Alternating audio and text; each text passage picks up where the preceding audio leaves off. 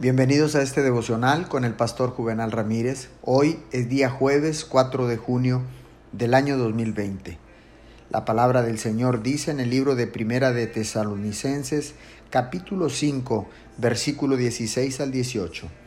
Estén siempre alegres, oren sin cesar, den gracias a Dios en toda situación, porque esta es su voluntad para ustedes en Cristo Jesús.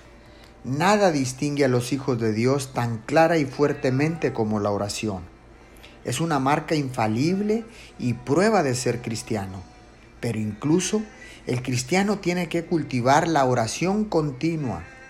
Debe ser habitual, pero debe ser mucho más que simplemente un hábito.